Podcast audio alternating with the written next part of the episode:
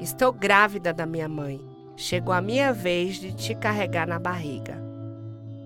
Essa é a primeira frase do filme. A água é uma máquina do tempo, de Aline Mota. E não é só um filme que se apresenta para nós.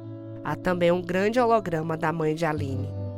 Em uma imagem em preto e branco, a mãe está sentada em um banco. Ela é uma mulher negra, com cerca de 25 anos. Está com as mãos apoiadas sobre as coxas e nos olha com ternura.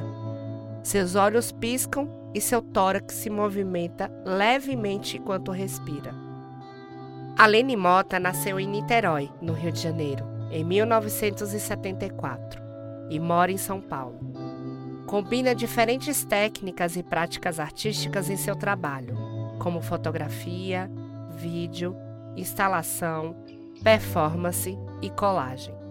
De modo crítico, suas obras reconfiguram memórias, em especial as afroatlânticas, e constroem novas narrativas que invocam uma ideia não linear do tempo.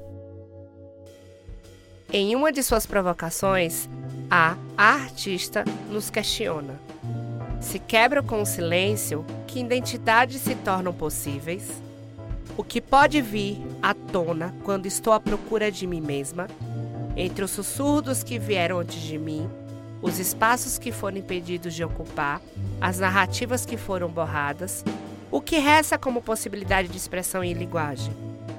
Em A Água é uma Máquina do Tempo, Aline Mota compõe um fluido mosaico a partir de registros históricos e tece uma intrincada rede de diferentes planos temporais. Nesse percurso, ela passa pela tristeza da perda de sua mãe até chegar ao Rio de Janeiro no final do século XIX.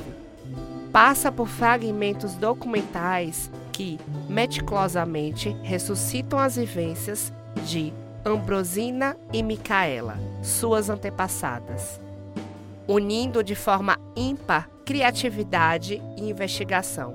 Aline Mota revela as diversas maneiras pelas quais a herança colonial provoca borrões em nossa narrativa histórica.